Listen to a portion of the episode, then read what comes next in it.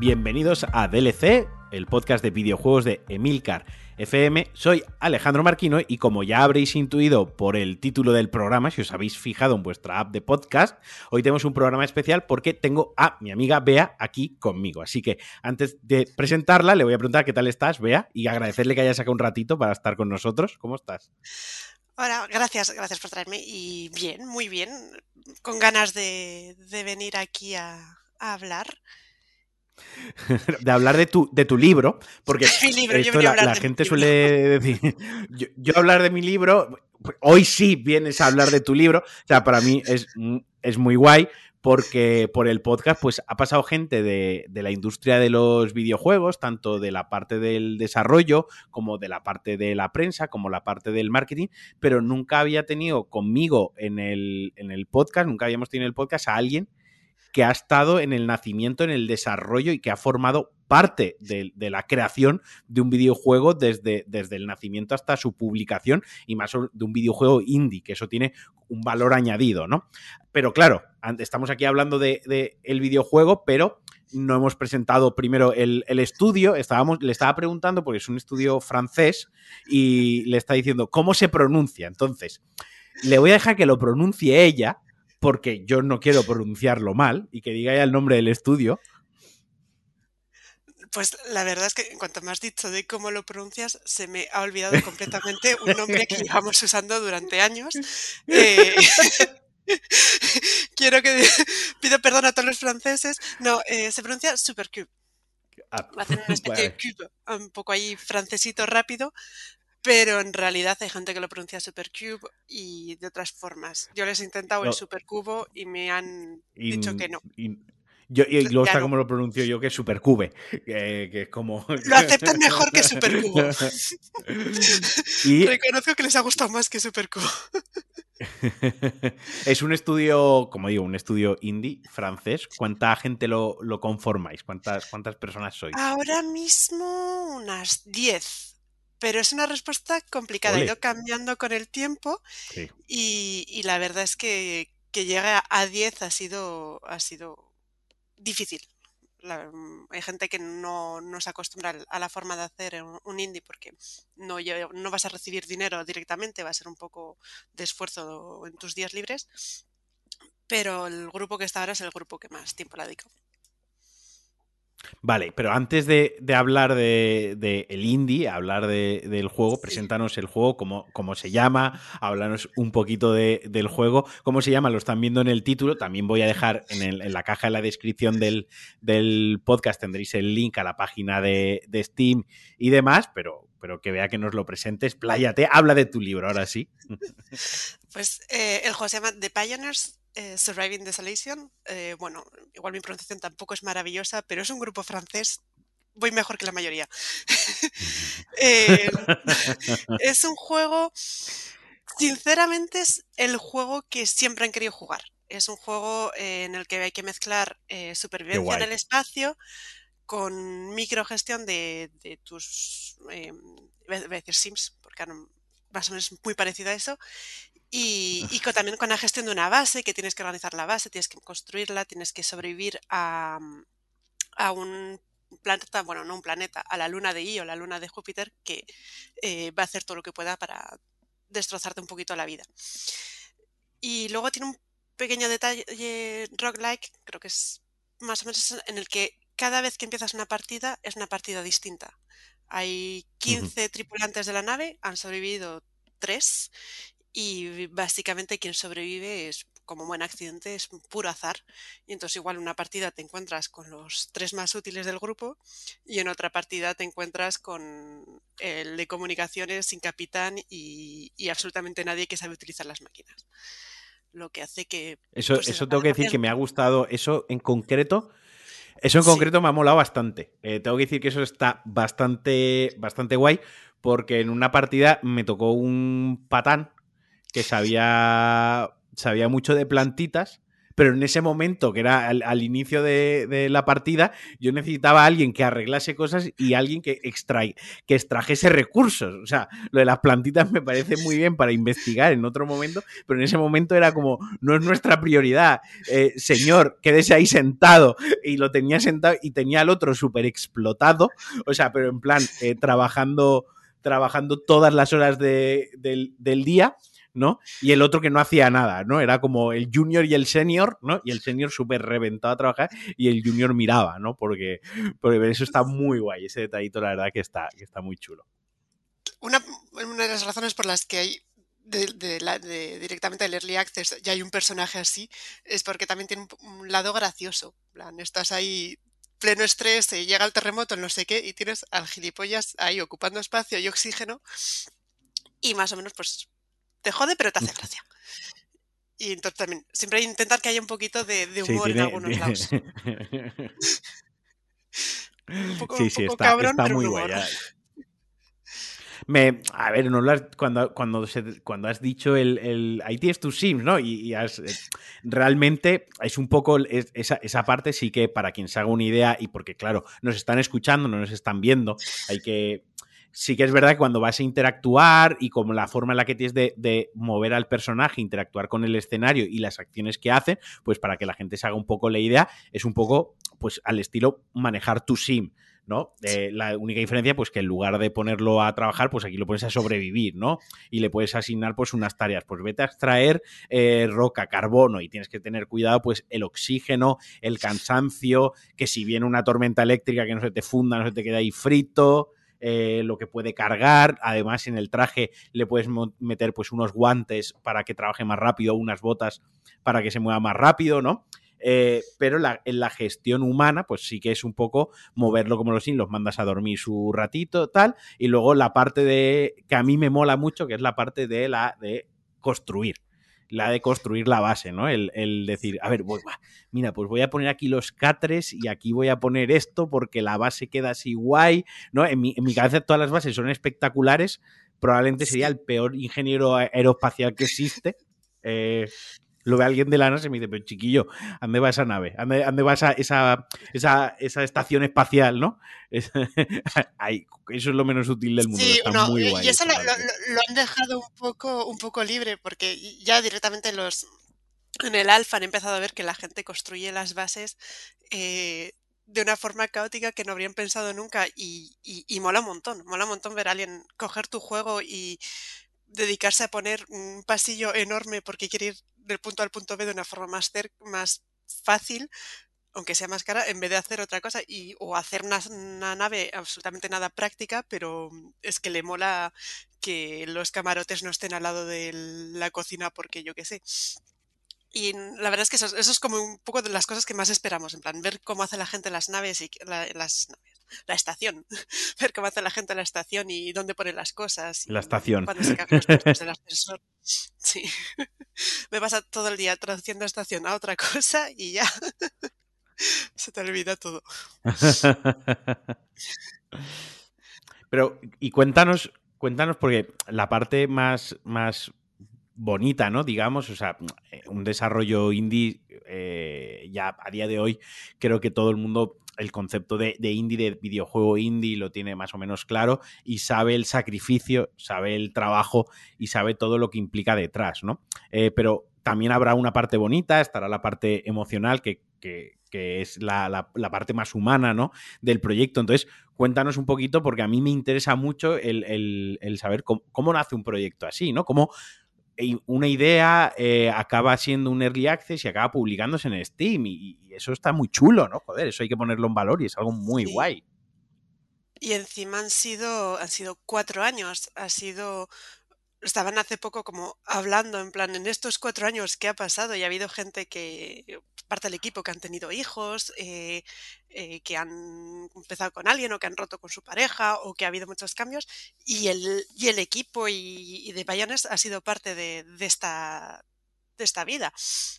Y, la verdad es que empezó un poco, yo sinceramente, cuando Xavier, que es el, el CT, es el, uno de los desarrolladores principales y que es mi pareja, cuando me vino un día a casa me dijo voy a hacer un videojuego con Román, que es el, otro jefe, yo fue en plan de, pues muy bien, me lo dijo como si iba a comprar lechugas.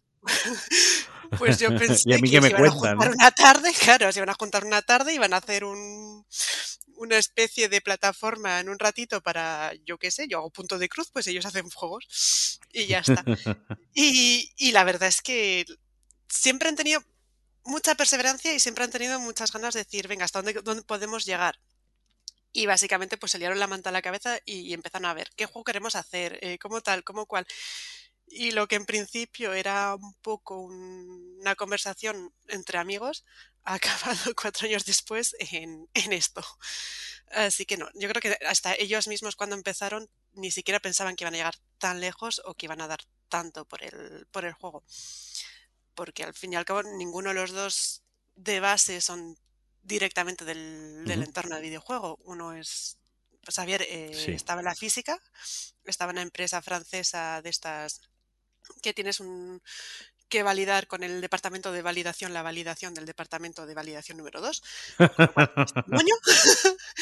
y el otro estaba en marketing. Y lo mismo, otra empresa francesa de metes tus tropecientas horas y, y acabas hasta el moño. Está muy guay esto, este, esta perspectiva que acabas de dar, está muy guay como una persona que se dedica al marketing y otra persona que se dedica a la física en, dos empresas que por el, por el tipo de empresa que has descrito así un poco por encima puede estar cerca de una Big Four o una consultora muy grande de ese perfil de empresa, como acaban volcando volcándose, eh, volcándose en el desarrollo de un videojuego. Quiero decir que no, que no todos los videojuegos salen de gente que ha estudiado para hacer videojuegos eh, y que hay muchas maneras, sobre todo creo que la clave, tú lo has dicho muy bien, la perseverancia, ¿no? También es algo muy, muy importante. Al, final es súper importante porque aunque vengas en entorno de videojuego, tienes que aprender y tienes que querer eh, resolver los problemas que es un poco lo que le ha pasado a, saber en la física, es que está acostumbrado ya a programar para otras cosas, ha tenido que aprender otro lenguaje, pero poco la cabeza ya la tienes formateada, y que la física básicamente es intentar decir, bueno, esto no tiene sentido, ¿cómo le encuentro sentido? Así que ya estaba acostumbrado a eso. Y en el otro lado, en la parte de Roman, es más eh, que, que está también acostumbrado a decir, es que esto es viable, es que esto no es viable, porque no era un marketing de, voy a hacer eslogan, ha sido siempre de estadísticas y, y cómo funcionan, eh, cómo la gente acepta un producto, no acepta un producto, qué es que puedo hacer, qué no puedo hacer.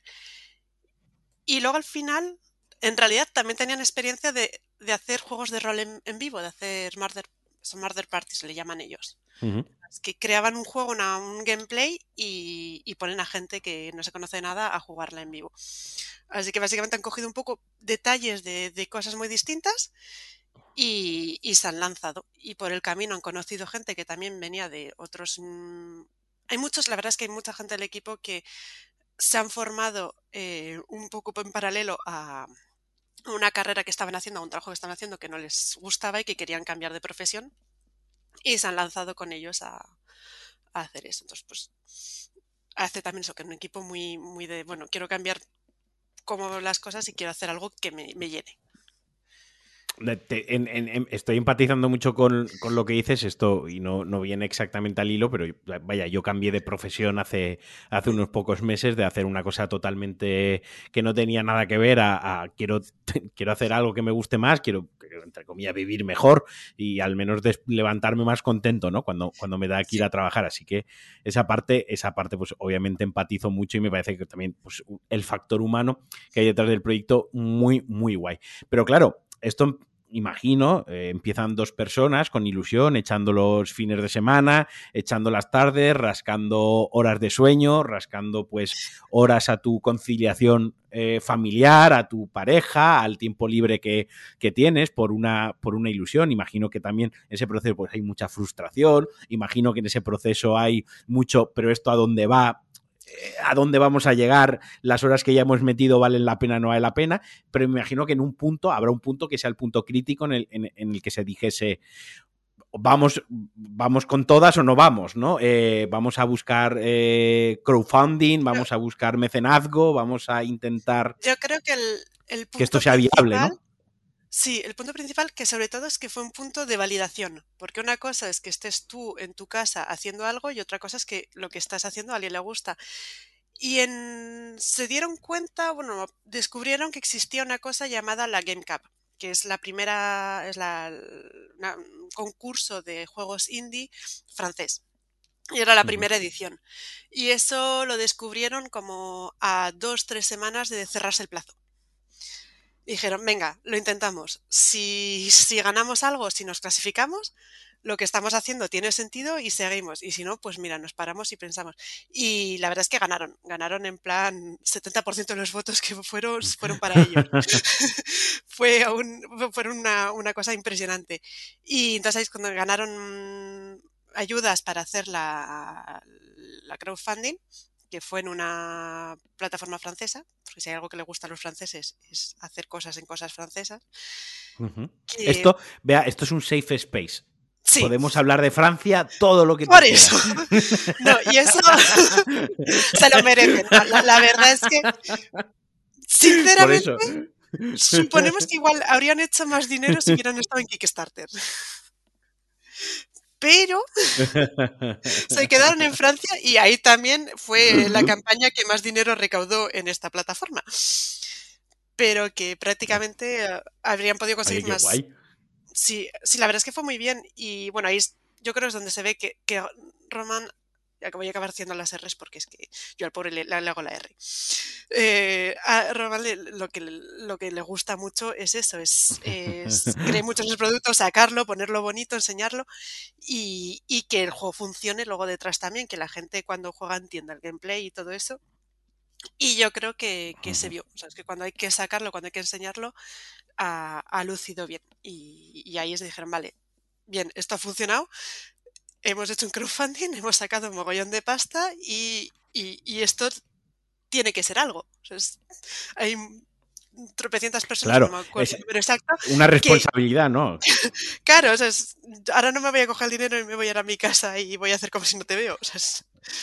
Claro, esta, es la línea, ¿no? entiendo que es, la línea, sobre todo, y esto obviamente en, un mundo, en un mundo de, en el mundo de la pasión, en el mundo de la afición, en el mundo donde te juntas con, un amigo a hacer algo divertido y a pasarlo bien, ese es un mundo, ¿no? Y sé de lo que yo pues, lo vivo en mis carnes porque tengo varios podcasts con varios amigos, varios proyectos y tal, pero claro, obviamente vivimos en un mundo, el, mundo real, el mundo de los humanos, el dinero importa, ¿no? Y el dinero es el, el factor determinante para muchísimas cosas. Entonces entiendo que en el momento que entra el factor dinero en juego, dicen, decís, espérate, esto ya es serio, aquí ya hay una responsabilidad, aquí ya hay que rendir unas cuentas, por muy indies que seamos y, muy, muy franceses que seamos, eh, y mucho que nos hayan ayudado, pues eh, al final, pues eh, tenemos que cumplir un mínimo de unas expectativas y al menos hay que responder, ¿no? Y es donde creo que cuando entra el dinero en juego es donde me imagino que entraría ya también el decir, vale, pues esto ya va en serio, esto es una, una apuesta total por el proyecto. Hubo también eh, que, para sacar, para poder presentarse a ese, a ese, concurso, eh, tuvieron que hacer como el, primer crunch enorme, que fue el último. fue en plan, una vez y ya está. Y, ahí se paran y, hubo muchos, muchos cambios. De Pioneers antes y después del crowdfunding son cosas completamente distintas. Y luego también se dieron cuenta pues que por mucho dinero que habías hecho con el crowdfunding, en realidad les dio para, pues para cubrir todos los gastos de lo que tienes que, enviar a la gente, las camisetas, estas cosas, y poco más. y han tenido que hacer cambios, decir, vale, pues ahora cómo nos organizamos y tal. Eh, fue en ese momento, yo creo, en el que tanto Xavier como Román dejaron sus trabajos, con la suerte que las parejas damos, yo y, la pareja Román, teníamos un trabajo más o menos estable y, y decíamos, bueno, vale, pues pues vamos a la aventura de todos. Eh, pero hubo también Víctor, que es eh, igual el principal en todo lo que ha sido, lo que es el que organiza todos los, test con los jugadores, el que más participa junto a Romanda al gameplay, también tuvo que hacer decir, vale, pues igual me voy a vivir con mi padre, o igual me voy a hacer tal, o igual no sé cuántos, para ganar más tiempo, aunque ganes menos dinero al, al mes. Y al final, más o menos para todos, ha salido un poco bien. Ahí me voy a meter mucho con los franceses, pero ahí es una parte en la que estar en Francia tiene su utilidad. porque existen ayudas para el cambio de empleo, existen muchísimas más ayudas y, luego que ser autónomo, crear su empresa es muchísimo menos caro. Pues hay cosas que, que estando donde estamos es, ha, merecido la pena. Y... Ha, facilitado, ¿no? Ha facilitado, sí, sí. No, no podríamos haber hecho lo mismo eh, en España. Igual porque también yo soy veterinaria de mm. normal y, y no, no podía, a ese momento dado estaba yo haciendo guardias y tal, y estaba ganando como para mantenernos dos personas.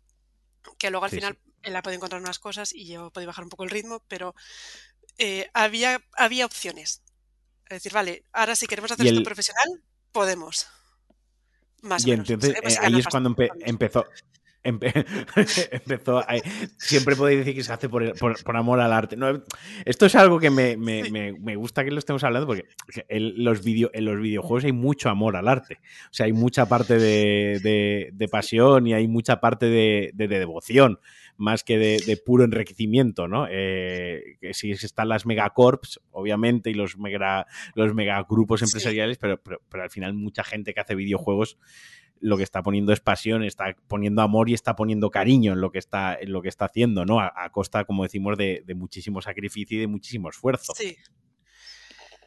Yo creo que es mucho gracias a Román. Román siempre ha tenido la, idea muy clara de que esto no es solo un juego y esto no es solo un año o dos, esto tiene que ser a largo plazo. Y bueno, él, igual habría hecho un poquito más de crunch porque es una persona que dormir no le va en su fisionomía, pero hay gente que aguanta mejor sin dormir.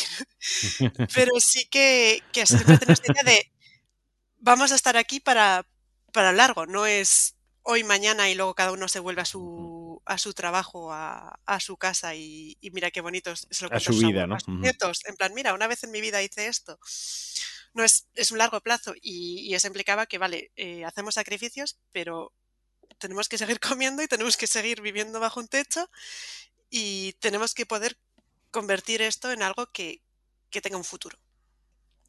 Y el juego, el juego se lanza, el, si no me equivoco, el día 20 de, enero. Espero no estar metiendo la pata. El 20 de que es el mismo día que vamos a, publicar este podcast que es el mismo día que vamos a publicar este podcast. O sea, el mismo día que saldrá este, este podcast. Entonces, de momento, de momento, y corrígeme si me equivoco, el juego está eh, o va a estar disponible, digo está porque yo ya lo he estado jugando, pero el juego está disponible el día que escuchen esto. Hay veces que cuando grabas eh, un podcast, que, sobre sobre ese día, entras en el loop, en, la gargantúa esta de, de, Interstellar, ¿no? Y no sé dónde está exactamente.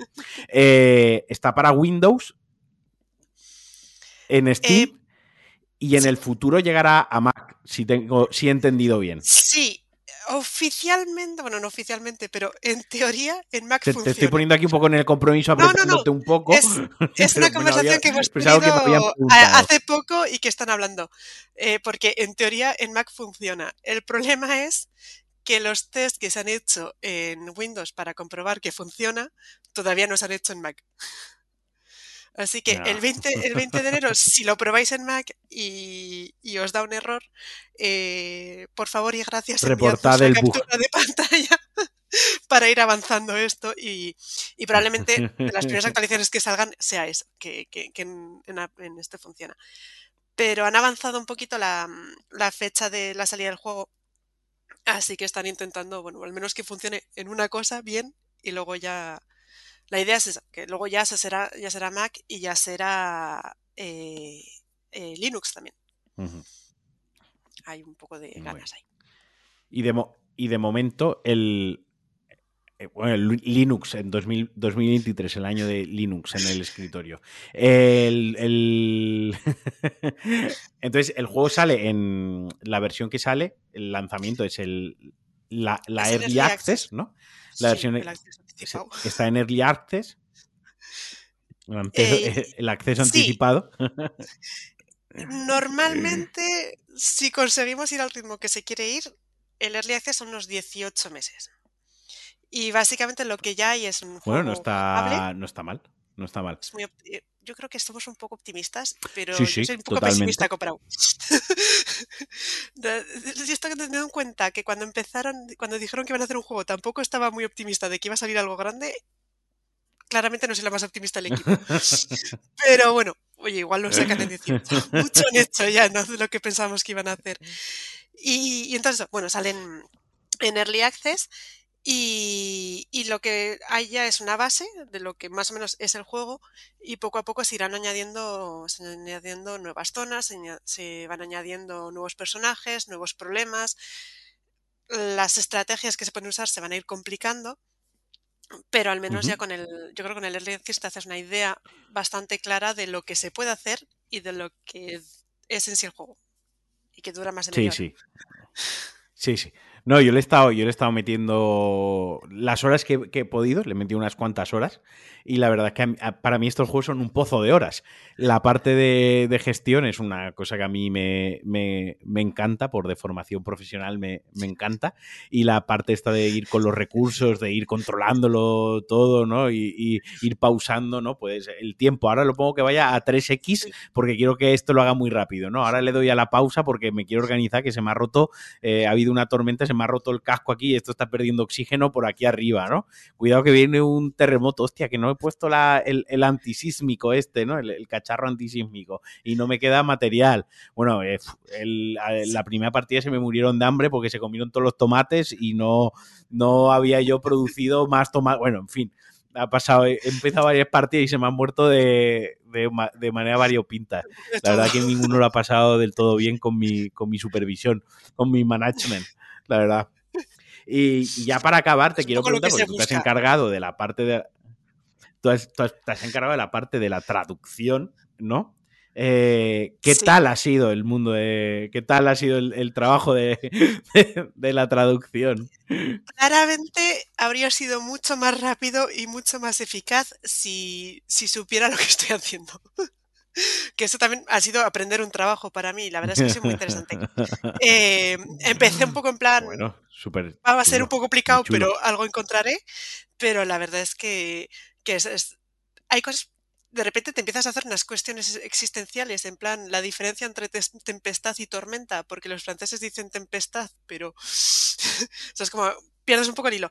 Y al final lo que estamos haciendo mucho ahora, sí, es eh, usar me hace una, primera versión eh, con una IA, porque cuando llego al trabajo ya no, me acuerdo ni cómo me llamo y cuando me sacas de veterinaria a veces se me olvidan las palabras, entonces me hace una primera versión con la IA y ya me, la corrijo, porque me escribe un poco como un señor muy pedante. Entonces, lo que básicamente he hecho es pues, coger algo que, bueno, la verdad es que se me ha avanzado enormemente porque hay cosas que, bueno, empezar, cancelar, eh, pausar, mm, la IA lo hace muy bien. Y luego ya me corrige a veces cosas como claro, porque una cosa es y ya menos bien. una cosa es traducir y otra cosa es localizar, ¿no? Que, es, la otra parte, lo que estamos hablando de la tempestad y la tormenta. Eh, tú pones, a, nosotros nos dicen, viene la tempestad y dices, bueno, relájate, Garcilaso de la Vega, ¿sabes? O sea, relaja. Eh. Claro, claro, hay, mucho. Cervantes, ¿sabes? Y, estoy, estoy viendo mucho de, las pequeñas diferencias de cultura francesa y española, que cuando dije voy a ponerme a traducir un videojuego, no pensé que iba a ser tan filosófico, pero, pero hay cosas que en un francés es normal ser muy educado. Por ejemplo, si lo pones el juego en francés, eh, la, la, voz en la voz de las que te explica las cosas te trata de usted, eh, disculpe usted, puede hacer no sé qué, no sé cuántos, que, que no, o sea, es en español, a mí se me haría rarísimo estar jugando no estoy. ¿Le importaría a usted mirar en todos los lados para calcular la cámara? es como. Si usted para recalibrar, para recalibrar la cámara. gracias.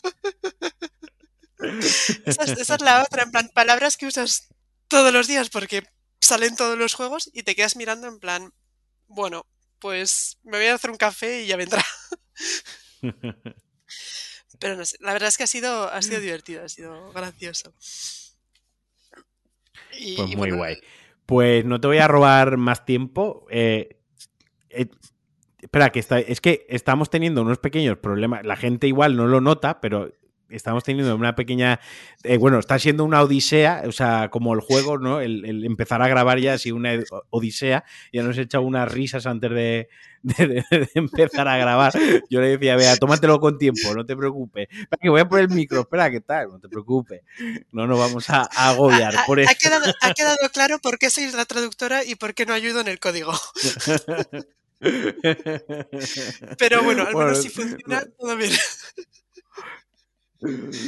Sí, nada, te iba a decir que, gracias por, este ratito. Que, nada, que volvieses a recordar a la gente dónde podía podía encontrar el juego, que, que hiciese, que, hiciese spam. ¿Qué, cojones hace spam? Que te, doy yo permiso, que estamos aquí para eso. Gracias. No, el juego está en Steam a partir del 20 de enero, vamos, lo que, siendo, eh, lo que viene siendo hoy si nos escuchas, o, días anteriores si nos escuchas más tarde, lo cual está muy mal. y, y, además es un precio un poco más barato de lo que será mm. después cuando salga entero, así que hay que aprovechar. Así que corred, hay que aprovechar. Y además hay y que... Si hay algunas dudas, en el, en el, si nos contactáis por Twitter, que es de Pioneers eh, Game, creo. Bueno, estamos en Twitter también, si Pioneers Game sale. Yo lo pondré en la descripción, no te preocupes. No, te preocupes, Por favor, yo la en, la, en, la, cajita, en, la cajita lo, lo, pondré, no te preocupes. Si nos contactáis por Twitter en español, eh, os respondo yo. Y si contactáis en francés o inglés, os responde el resto del equipo. Pero que también estamos eh, todo el rato dispuestos para que, que no, que no lo probéis, que lo juguéis. este fin de semana, este fin de semana, Sandra, y yo echaremos un. Eh, Sandra y yo echaremos un ratito, haremos un streaming, eh, porque a, Sandra se, le encantan estos juegos también de, gestión y tal, y siempre se monta unas películas muy chulas, mejor que, mejores que las mías. Eh, además he decidido, en mi cabeza está muy guay, porque como al principio empiezas con un personaje que, que despierta a otro, al principio sois dos, pues cada uno controlaremos a, uno, ¿no? Cada uno tomaremos nuestras propias decisiones. Así que, así que nada. Pues muchas gracias, Bea, por sacar este ratito para mí. A ver cuál de los dos sobrevive. Eh, y, de nada, seguramente la verdad. Y como siempre, muchísimas gracias a, toda la gente que está ahí al otro lado. Muchísimas gracias a todo el mundo que se ha quedado hasta el final del podcast. Recordaros muy rápidamente que me podéis apoyar en patreon.com barra Alejandro Marquino, que os quiero muchísimo, que os mando un besazo, que espero que tengáis un gran fin de semana y que juguéis mucho a videojuegos. Adiós.